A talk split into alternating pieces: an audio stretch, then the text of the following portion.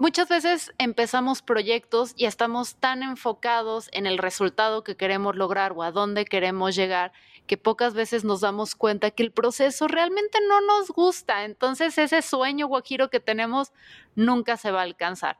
Pero, ¿qué pasa cuando te involucras en algo que lo que más disfrutas es el día al día y el resultado final realmente no te tiene tan preocupado?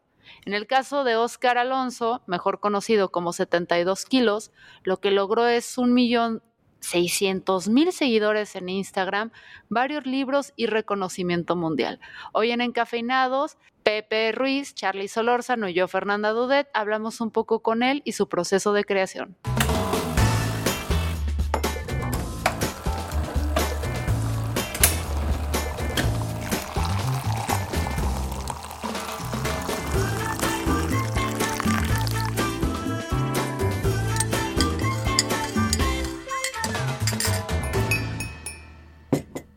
Muy buenos días. Muchas gracias por estar nuevamente escuchándonos. Estamos hoy en Encafeinados, Pepe Ruiz, eh, Fernanda Guerra y yo, Charlie Solórzano. Y el día de hoy tenemos un invitado muy especial, Óscar Alonso, mejor conocido como 72 kilos, que se conecta desde España para platicarnos su historia el día de hoy. Óscar, ¿cómo estás? Buenas tardes. Buenas tardes eh, desde Bilbao, desde España. Encantado de estar con vosotros. Muy bien. Eres nuestro primer invitado, bueno, fuera de Pepe, pero Pepe es de la familia, entonces no es invitado. Eres nuestro primer invitado internacional. eh, encanta un orgullo que, que poder estar aquí y, nada, acercar todo lo posible eh, los lugares de las personas eh, que están escuchando, de, de, vosotros que estáis allí en, México y, yo que estoy aquí y nada, súper orgulloso de, que esto sea un pueblo tan pequeño. Oye, un poquito. Adelante, Fer. Que tengo, tengo una pregunta. O sea, primero, o sea, había visto tus ilustraciones y todo esto de 72 kilos, por cierto, como te conozco en Instagram y Twitter, es así como te voy a llamar para siempre, no, no eres Oscar, eres 72 kilos en mi corazón. Em, pero ve, o sea, había visto tus ilustraciones, es una cuenta ya con más de un millón y medio, un millón seiscientos mil seguidores. Em, ¿De dónde nace este nombre de 72 kilos? Mm. Bueno, pues sí, es un proyecto que comencé en 2008, hace ya 12 años, que mm, empezó pues como, como una apuesta con unos amigos porque yo pesaba 92 kilos eh, después de haber estado viviendo en Estados Unidos y con mucho tenía sobrepeso, había dejado de hacer ejercicio y, y me había puesto a comer como un loco. Y, y me aposté con mis amigos que bajaba de 92 a 72 kilos. Y y abrí un blog para ir dibujando una viñeta diaria sobre eh, esa evolución. De, las aventuras que me pasaban cuando tenía que ir al gimnasio o cuando eh, tenía que comer bien y, dejar de comer cosas que me hacían mal. Y lo iba contando con una viñetita diaria, con un dibujito muy simple, muy sencillo, que resumía un poco lo que me había pasado en el día. Y, y cuando y llegó el día 31 de diciembre, pasó un año entero que iba publicando y conseguí bajar eh, con un poco de constancia y, y me quedé con 72 kilos, que era mi peso recomendado por los médicos y, y me dijeron que, que, que adelante, que, que, esa era la forma. Y a mí me gustó tanto el nombre como el, el nombre del reto que ya decidí quedármelo como, como la firma para cualquier otro proyecto que empezara de forma artística o, de ilustración o de, creación. Y, luego empecé a dibujar sobre otros temas que no eran ya tanto de físicos de, de, que me pasaban a mí, sino que eran pues temas como, correr o aventuras que me pasaban a mí corriendo y luego más adelante es las relaciones personales de, con mi novia, con mi familia, con mis amigos. Y siempre bajo ese paraguas de 72 kilos porque al final era mi firma, mi nombre, eh, mi nombre artístico. Y, bueno, aunque no es muy memorable a, base de repetición, pues bueno, ya eso, como decías tú, Fer, eh, la repetición de tantos días publicando con 72 kilos, la gente ya me llama 72 kilos, a pesar de que no sabe quién soy físicamente, ni, ni a veces ni, ni que soy hombre o mujer. Sí, no, no se sabe nada de 72 kilos. O sea, de con la persona, no la cuenta. Sí, para los que no han visto las ilustraciones, el punto de referencia es 72kilos.com. Este, por si están escuchando esto en su computadora, lo pueden empezar a ver eh, y va a dar mucho contexto a lo que nos, nos está platicando. Oye, Oscar, una, una pregunta, este, que fue lo primero que se me vino a la cabeza, ¿no? Porque mucha gente lo que hace al momento de pensar en documentar piensas en escribir, piensas en un diario, te fuiste directo a la, ilustración. ¿Cómo, fue que se dio eso? ¿Por qué, ¿Por qué decidiste llevar ese camino? Bueno, de una forma natural. Yo había empezado ya bastantes proyectos eh, de creación, de, de, ilustración, de redacción. Yo soy creativo publicitario, trabajo en una agencia de publicidad. Hace 12 años también trabajaba en una agencia de publicidad y estaba como muy eh, constantemente eh, entre cuadernos, entre rotuladores, bolígrafos, eh, pinturas. Entonces siempre me había gustado contar lo que me pasaba o, las ideas que yo tenía en cuadernos. Y, y esta decidí que en vez de utilizar palabras y que fueran textos muy largos, me gustaba la idea de reducirlo a la mínima expresión y quedarme con una sola idea al día y, contarla a veces con palabras, a veces con, analogías visuales, que a veces estaban bien, a veces eh, no se entendían, pero bueno, ese, esa intención de, intentar exprimir lo que había pasado en un día y quedarme con unas gotas, con la esencia de, de lo más importante, que es como hacer una entrada en un diario, pero de una forma como muy concreta, muy concisa, sin extenderme en tantos detalles que a veces no son interesantes o que igual a mí me, al cabo de unos años me iban a, traer buenos recuerdos, pero para comunicar de una forma tan directa y tan efímera como es eh, las redes sociales o, Internet que, necesitas como inmediatez, pues me, me parecía óptimo hacerlo en, con un dibujo y al principio, bueno, si, si, si veis la evolución del dibujo, antes era un poquito diferente y, a lo largo de los años y de las cientos y cientos de viñetas que he ido dibujando, eh, he ido depurando ese estilo y lo sigo depurando ¿eh? y, creo que es un proceso que, a muy largo plazo, pero, pero bueno, y contarlo de una forma eh, directa y, y corta me parece que me gusta y estoy aprendiendo a hacerlo. Oye, Oscar, algo que me llama mucho la atención en, en, lo que estás haciendo, porque sí, estoy viendo la evolución, ¿no? Aquí estamos desde el 2015 con El Amor también se entrena, que si ves esa ilustración contra lo que haces ahorita dices nada que ver.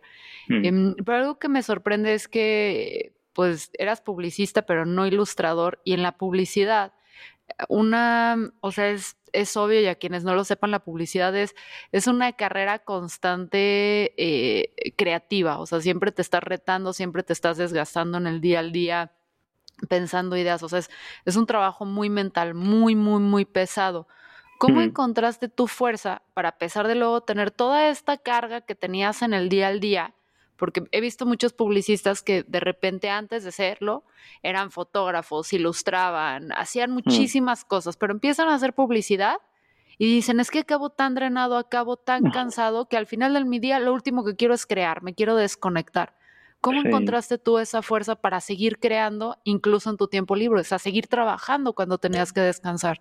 Sí, bueno, es un poco una necesidad de, yo creo que por los proyectos en los que estaba trabajando eh, en 2008, sobre todo cuando empecé y, más adelante, que eran proyectos muy a largo plazo con, con clientes internacionales y a nivel mundial y que hacía anuncios para, para eh, helados que, que se veían en todo el mundo y eran proyectos eso que, que requerían igual pues cinco, seis, siete meses de trabajo y en los que el trabajo diario era poco creativo en el sentido de que yo pensaba unos comerciales, unos anuncios, pero que iban a salir dentro de cinco meses y había muchos días en los que creativamente no desarrollaba esa capacidad. Entonces, llegar a casa para mí era un momento en el que me podía poner a exprimirme creativamente porque en la oficina no había tenido ese tiempo. no había tenido ese, no había ejercitado ese músculo creativo. Y eso, a pesar de que era un, mal momento para, para crear, eh, digamos, en mi oficina, eh, pero llegaba a casa y era como una liberación y aplicaba todo lo que había aprendido durante el día y, y, lo, y, lo, y lo dibujaba y me gustaba, pues eso, mantenerme creativo.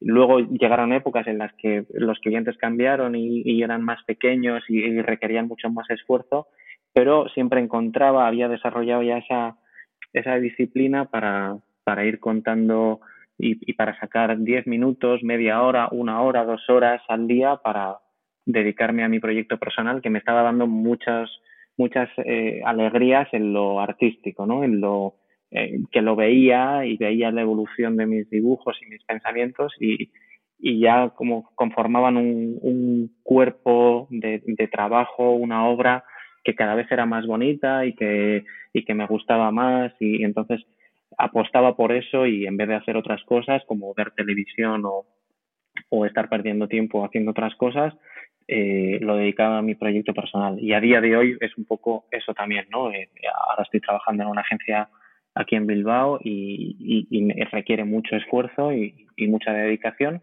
pero creo que merece la pena seguir con este proyecto eh, en, mi, en mi tiempo libre y, he rechazado hacer otra, otras cosas, eh, eh, quedar con, con, mis amigos para, para hacer cierto tipo de cosas y prefiero quedarme en casa eh, trabajando en mis ideas o durmiendo una hora menos, pero trabajando una hora en lo que me apasiona. Entonces, bueno, creo que ese, ese equilibrio hay que encontrarlo y cada uno tiene que decidir si, si, si apuesta por una cosa o por otra.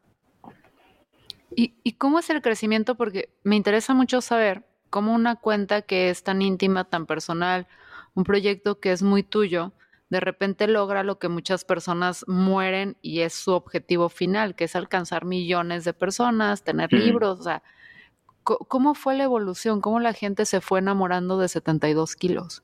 Bueno, no lo sé. Eh, eso, ha sido muy, muy despacio y han pasado muchos años en los que obviamente no, no llegaba tanta, tanta gente como está pasando ahora, ¿no? Que, que cada post que subo a Instagram o a Twitter o a Facebook eh, lo, ven o llega muchísima gente, cientos de miles y, y bueno, es, es abrumador, pero antes eh, lo veían mi familia, mis amigos, mis compañeros del trabajo y poco más. Y fue a base de, bueno, pues ir tocando algunos temas eh, que eran compartibles y que la gente se, se sentía, los sentía como propios y los fue compartiendo y, y bueno, y, y las redes sociales, pues bueno, ay, ayudan a extender ese mensaje poco a poco y bueno, no sabría decir cuál es la, la receta, eh, en qué teclas tocar, ¿no? no sabría reproducir otra vez más allá de publicar todos los días y ser constante en, el, en la creación de contenido. A veces aciertas, a veces eh, fallas, pero lo interesante es eh, mostrarte todos los días con, con algo más de tu contenido que sea eh, que siga una línea argumental, que, que, sea, que siga un estilo, creo que esa que la gente vea cosas similares a las que vio ayer para que se sienta, porque al final es como una marca, alguien no, no vas a empezar a hablar con otro lenguaje o con otro estilo de la noche a la mañana, hay que ser constante y creo que esos son un poco los ingredientes que, que han ido poco a poco a base de meses y meses y meses publicando lo que me ha llevado aquí. Pero bueno, ha sido orgánico y ha sido mm, con mucho, con mucho tiempo, 12 años. 12 años que se, que se escuchan pocos, pero en realidad que son miles de viñetas, miles de días. no, oye, ¿y has pensado en algún momento durante este camino que ya había que renunciar o simplemente te lo recuerdas todos los días eh, eh, el seguir adelante? Sí, eh, ha habido momentos en los que, bueno, por, por motivos personales eh, que no tenían nada que ver con el proyecto artístico o, o de creación, eh, se, se, metieron en medio de todo esto y, y sí que hubo ha habido momentos de, decir, bueno, lo dejo y no, no, merece la pena porque hay cosas más importantes. Pero luego eh, esos momentos de debilidad hay que enfrentarlos como, bueno, como un, problema que tiene solución, que no pasaría nada si, si terminara este proyecto y, y, y, y lo dejara morir. Eh, pero creo que siempre, siempre que ha pasado eso, que han sido dos o tres veces en todos estos años, eh, la medicina frente a eso es mirar atrás y ver que, que si lo dejas, que sería fácil dejarlo, eh, realmente es más complicado que si publicas una viñeta más y haces que, ese, ese, ser que has creado tenga un día más de vida, ¿no? Y entonces eh, el proyecto gana en cuanto tienes ese pensamiento, que dure un día más, que hoy pueda publicar una viñeta más y ver mañana qué pasa. Y mañana publicar otra viñeta más y ver qué pasa. Y es tomárselo como un reto diario y, y, y analizar lo que, lo que ganas y lo que pierdes por, por estar haciendo esto.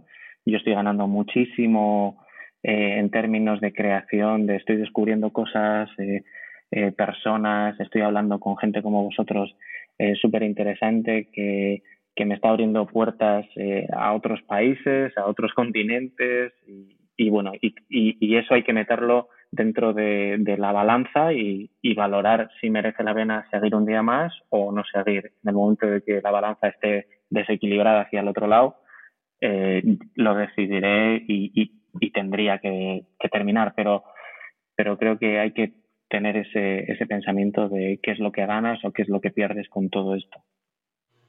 Oye, Oscar, ya has corrido maratones, ¿verdad? Sí, eh, hasta la fecha cinco. Oye, ¿cómo comparas este, este viaje de, de, las ilustraciones con, con, con, los maratones, tu ambición, el, el, el, el, día a día? Bueno, pues tiene, es, son como pues, gemelos, hermanos gemelos. Es eh, prepararse para una maratón al principio. Yo me acuerdo de pensar, bueno, es imposible que correr una maratón eh, si no puedo correr ni 20 minutos. ¿Cómo voy a enfrentarme a, correr cuatro horas o, cuatro horas y media? Pero bueno, al final mmm, empiezas a mirarte eh, en otras personas, empiezas a, a analizar cómo se puede entrenar eh, y, con el proyecto artístico o, de creación también, ¿no? No intentar, como decía antes, eh, Fer, eh, que la gente quiera tener un millón de seguidores o llegar a miles de personas. Eso, es, eh, eso no se consigue de hoy para mañana. Tampoco creo que sea un fin en sí. No, no tiene sentido tener un millón de, de personas siguiéndote, no, no ganas nada. Y tampoco ganas nada con terminar una maratón, o sea, te dan una medalla y, y te dan la enhorabuena y te dan un diploma y ya está. Pero es más la realización personal de, tener un, pro, un proyecto muy grande, trocearlo en trozos muy pequeños y ir comiéndolos diariamente descansando, sabiendo que todo es relativo, que no es el fin del mundo si no lo consigues, que un día puedes fallar, que otro día puedes estar eufórico y no, no, no quemar etapas tan rápido y, y con esas con esos trucos o con esas herramientas ir día a día eh, caminando un calendario que te va a llevar hasta donde quieras llegar. Y sobre todo es eso, la constancia y, y, no querer eh, entrenar un día lo que no has entrenado el día anterior. Bueno, en fin, hay un montón de similitudes entre correr y, dibujar diariamente que, que, bueno, que yo he aprendido cosas de correr y que lo he aplicado a, mis dibujos y al revés, ¿no? Cosas que he aprendido en los dibujos que, lo estoy eh, aplicando a correr y a entrenar y a, y a saber dosificarme y etcétera, etcétera. O sea que creo que son dos mundos como otros mundos, ¿no? Como, como el trabajo o como la familia que, que se retroalimentan eh, los unos con los otros. Es que es algo bien interesante lo que dices porque a veces no tocan los proyectos creativos o hobbies o prácticamente cualquier cosa que, que a veces la gente toma o emprende, están más orientados al, al, resultado, ¿no? O sea, mm. ah, ya me quiero ver qué le dije a mis amigos que corrí un maratón, o quiero ya verme este, teniendo un millón de seguidores, o mm. quiero, o sea, es como, se fija la gente muchísimo en lo que quiero lograr, pero creo que a veces los proyectos más exitosos es cuando el objetivo o el goce no está en la victoria del final, sino en el proceso o sea, en cómo el proceso, que es lo que me queda contigo, ¿no? Que, que, me dices, bueno, es que yo me llevaba todo lo que veía, o sea, lo que pasaba en el día, lo digería e iba creciendo, iba aprendiendo nuevas técnicas, que se nota que experimentas con técnicas también si te vas muy, muy, muy, muy atrás en 72. Hmm ves que hay una experimentación, ves que de repente creo que hay, unos que parece que están hechos directamente a mano, otros sobre ya eh, digitales, etcétera, y ves que estás jugando constantemente y el resultado, por lo que noto aquí, es que te vale que tengas un millón de seiscientos, o sea, veo más pasión en la parte del, de la artesanía, del trabajo del día al día. Sí, total. O sea, yo eh, a mis amigos siempre les digo que que obviamente las, estas conversaciones las tenemos habitualmente y, y yo les digo claramente que si, si Internet se quemara y desapareciera hoy, sería desastroso, pero yo no, no, no, pasaría nada por si yo pierdo todos los seguidores. O sea, yo voy a seguir dibujando porque es mi pasión, porque hoy acabo de, de llegar de una tienda eh, donde me he comprado un cuaderno para llevarlo de vacaciones, con unos rotuladores que me he comprado nuevos que, me, que sí, había tenido desde hacía cinco años las ganas de comprármelos y por fin eh, me los he comprado y voy a practicar con ellos y con mis hijos y con mi mujer y, y, y haré las viñetas con esos materiales o con otros, pero bueno, esa es mi pasión y yo no estoy eh, midiendo si le gusta más o menos a la gente porque creo que eso es eh, secundario, incluso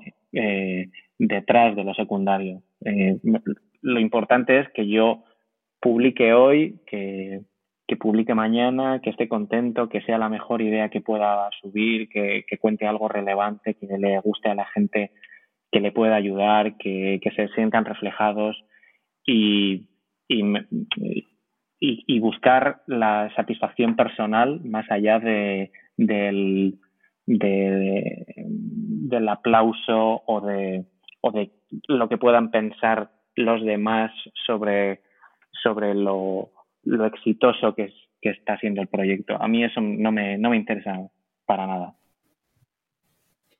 ¿Y en algún momento has pensado en que te quieres dedicar a full a esto? Es decir, dejar tu, tu trabajo y, y, y, en algún momento tomar el brinco? Sí, sí, sí. Desde hace eh, un año y medio, dos, todos los días. sí, sí, sí, sí. Me, me, gustaría mucho porque hay muchas cosas por hacer. Eh, veo mucho potencial en, en contar las cosas con dibujos, con, con palabras de sencillas. Eh, y, y, y, veo que con el tiempo que tengo para crear, ahora mismo es insuficiente para todo eso que se, todo ese mundo que, que está por abrir y por descubrir. Y sí, me encantaría. Estoy viendo las formas de, de hacerlo porque, bueno, también me gusta mucho crear y, y, y hacer anuncios para, para las, los clientes que, que tiene la agencia que, para la que trabajo. Pero bueno, esto me apasiona mucho y, y es un poco complicado. Eh, pensar, o sea, yo si por mí fuera lo haría desde ya, desde hoy mismo, eh, pero bueno, hay que también analizar que, que es, hay una familia detrás, que, que bueno, que hay una serie de condiciones económicas eh, que hay que cubrir, pero bueno, más allá de, de lo económico y lo y lo problemático, bueno, pues claro que me encantaría y, y viajar y conocer otros proyectos y colaborar para llevar mensajes mucho más lejos y, desde luego, sí. Y, y, quizá yo creo que, que de aquí a poco tiempo intentaré dar el paso porque, porque sí es mi pasión y creo que es una oportunidad única y, y creo que el proyecto en sí ganará y, habrá cosas mucho más interesantes de las que hay ahora, a pesar de que está funcionando y, funciona muy bien, pero creo que se puede llegar mucho más lejos y con mucha mejor calidad. Ahora, algo muy interesante de lo que haces, y por eso no dicen que no es coincidencia, eh, o más bien no creo que, que haya mucha diferencia entre lo que es ser un poeta y es ser un, ilustrador o un pintor, mm. porque ambos, tanto la poesía como la ilustración, parten eh, de la observación, del, del, mm. análisis y la observación constante y luego esta reinterpretarla a través de las palabras o el trazo. Claro mm. que esta observación se puede hacer como de los factores externos y qué está sucediendo en el mundo. A veces es una observación interna de yo que siento que me mueve o una combinación de, ambas. ¿Tu proceso hacia dónde está? O sea, ¿es más la observación de lo que te rodea o, es interno? ¿Cómo es tu proceso en ese sentido? Sí, bueno, hay un poco de mezcla de esas dos cosas, de, una introspección de ver qué es lo que estoy pensando, qué es lo que está pasando, qué es lo que, qué es lo que estoy viviendo eh, ahora mismo, eh, con mi familia, con, con, lo que está pasando alrededor de, la pandemia, eh, pero también de, una observación constante y, y casi obsesiva de, de, qué puede estar pensando la otra persona, qué puede estar pensando eh, una persona que está volando ahora mismo hacia sus vacaciones, eh, qué problemas tiene, qué miedos tiene, eh, analizar películas, personajes de películas, eh, canciones. siempre me ha gustado y lo hacía de una forma natural y ahora eso me sirve para, para, bueno, para ponerme en su, en su lugar y, y ver si yo fuera esa persona que estaría pensando y aplicarlos a mis dibujos. Entonces, bueno, tengo esa, esa doble técnica, ¿no? De ver qué es lo que pienso yo sobre lo que me pasa a mí y observar a otras personas, a otras situaciones o otros eh, eh, países o, otros entes y ver qué es lo que piensan ellos o lo que pueden pensar. Oye, y en ese sentido, digo, has viajado por, por lo que me he podido ver y seguirte, has viajado a Suiza o a, varios lugares. ¿Has notado mm. diferencias eh, notables ahora sí entre las personas o crees que en el fondo todos seamos parecidos? Sí, no sé, yo creo que somos muy parecidos y que, y que vivimos en un mundo muy pequeño y que a pesar de, bueno, de, de, de las naturales diferencias eh, climatológicas y, y, culturales, pero bueno, los, en cuanto a los sentimientos, pues bueno, creo que somos un poco eh, parecidos y más allá, más en el mundo, en, el mundo eh, eh, hispanohablante, creo que a pesar también de las diferencias, eh, eh sentimos y tenemos ese apego personal y familiar y, y, de, de, amistad muy similar.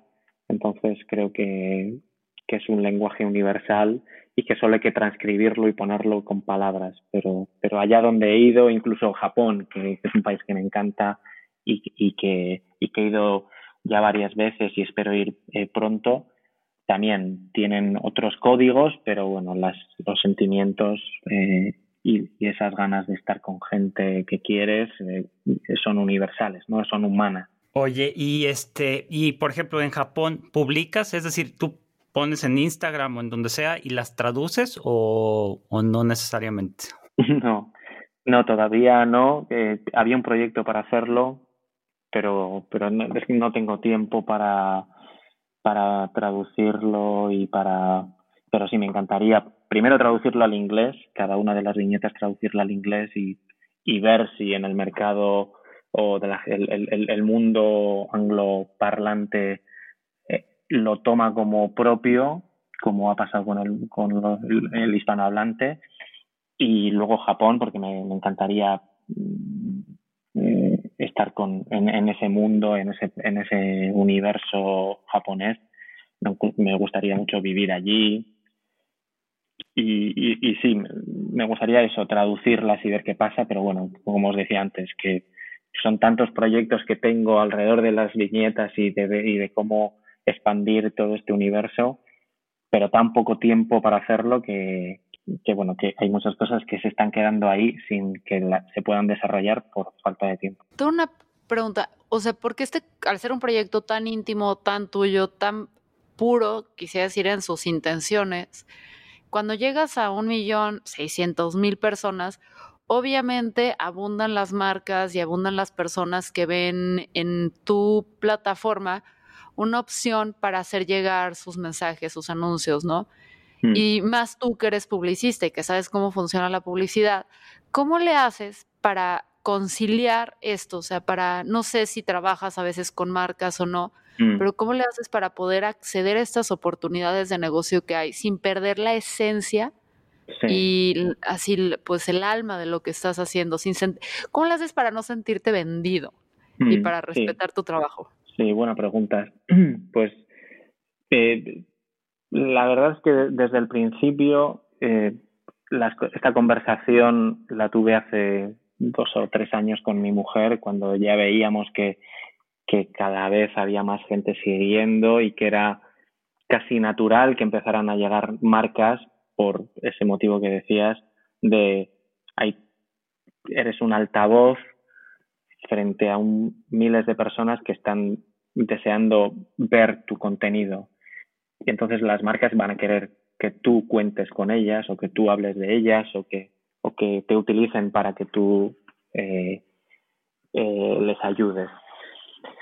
Y, y yo lo que siempre, desde un principio, la barrera que yo me puse es, primero, que, que sea una marca o que sea un producto que yo haya probado y que, y que, y que esté enamorado de ese producto o, que me sienta bien que, no sea porque me den 10.000 euros o, o 10.000 dólares y, y yo haga cualquier dibujo con anunciando esa marca para los miles de personas que están viendo mi contenido, porque no me parece bien, no me parece ético.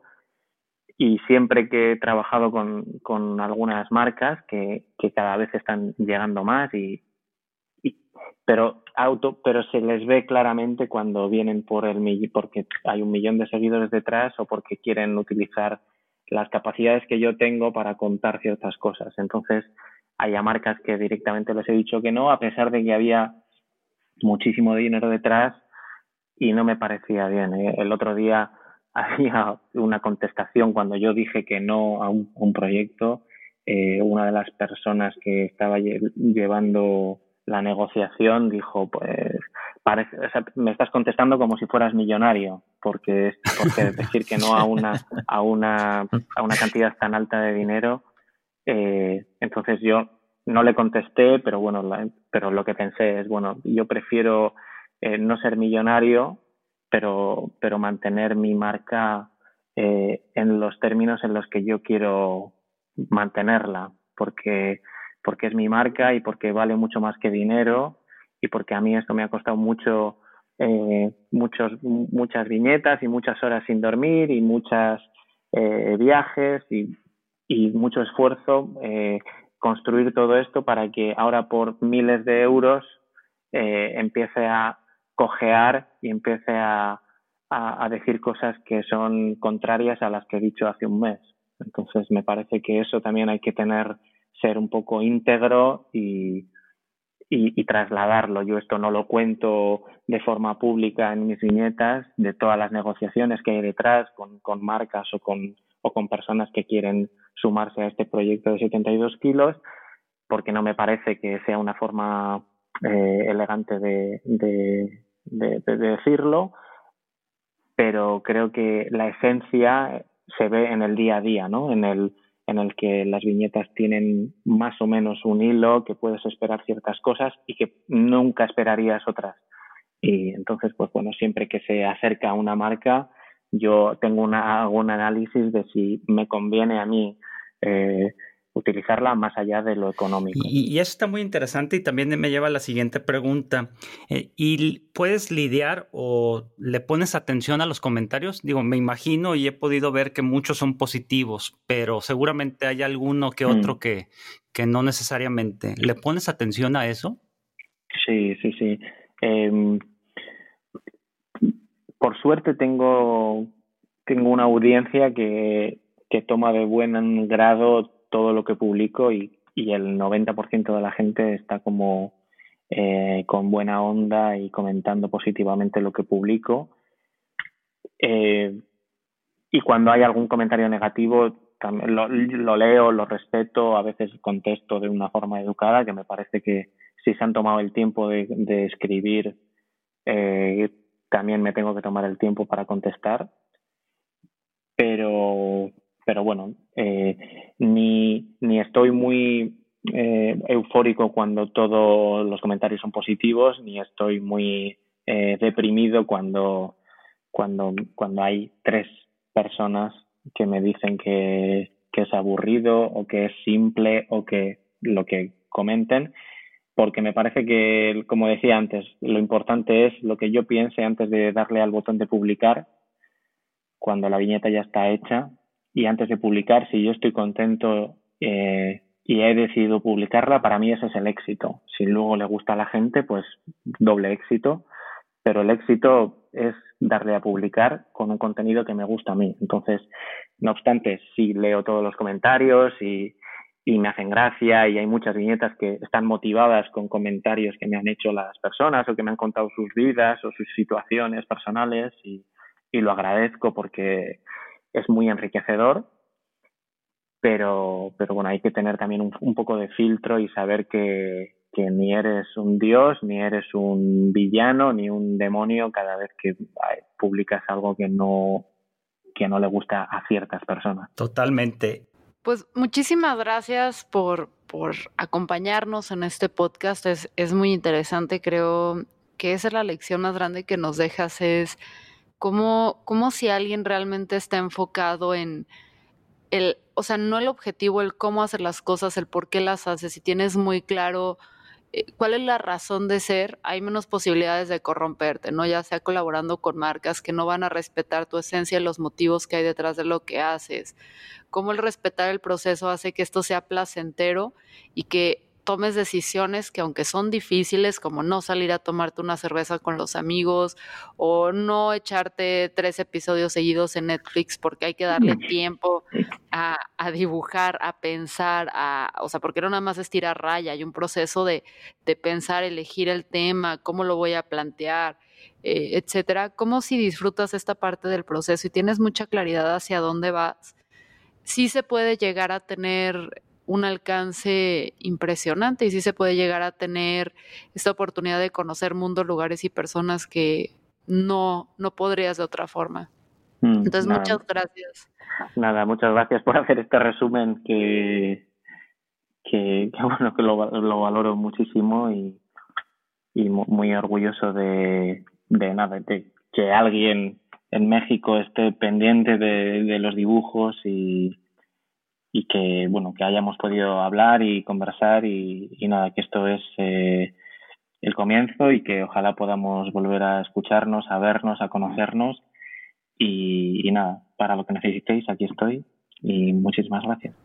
No, y gracias a ti porque la verdad es que tus viñetas o tus ilustraciones sí son eh, como a veces en un mundo tan ya tan tóxico, tan agresivo, tan hostil, de repente estas reflexiones sumamente sinceras e íntimas, presentadas de una forma estéticamente bonita y tan original, sí, sí dan un respiro en nuestros feeds de Instagram. Nos inspiran, nos inspiran bastante y, y muchas gracias, Oscar. Ojalá pronto esto cambie y puedas eh, viajar a México y conocernos y, y seguir platicando, porque definitivamente eh, hay mucho tema eh, y quizás en algún momento eh, adicional nos platiques de tus eh, entrenamientos de maratón, que también deben ser muy interesantes, pero será tema para, otro día. Y muchas gracias. para los que han vivido abajo de una piedra, ¿en dónde te cómo te buscan? Sí, en 72 kilos, 72 kilos en todas las redes sociales, en Facebook, Twitter, Instagram. Eh, TikTok también, todavía no sé qué voy a publicar en TikTok, pero estoy ahí investigando. Uh, ahí nos vamos a hacer súper amigos. eh, y sí, y, y ahí es, esa es la forma, 72kilos.com, que es la web que, que abrí hace 12 años y que la sigo, eh, en la que sigo publicando y, y luego en los dos libros que he publicado que ya están en, México, que es eh, Las vidas que dibujamos y El mundo es un regalo. Y nada, eh, decidme hola y allí estaré. Muchísimas gracias, Oscar. Eh, seguimos en contacto y te agradecemos que te hayas venido a tomar este café con nosotros el día de hoy. Muchísimas gracias.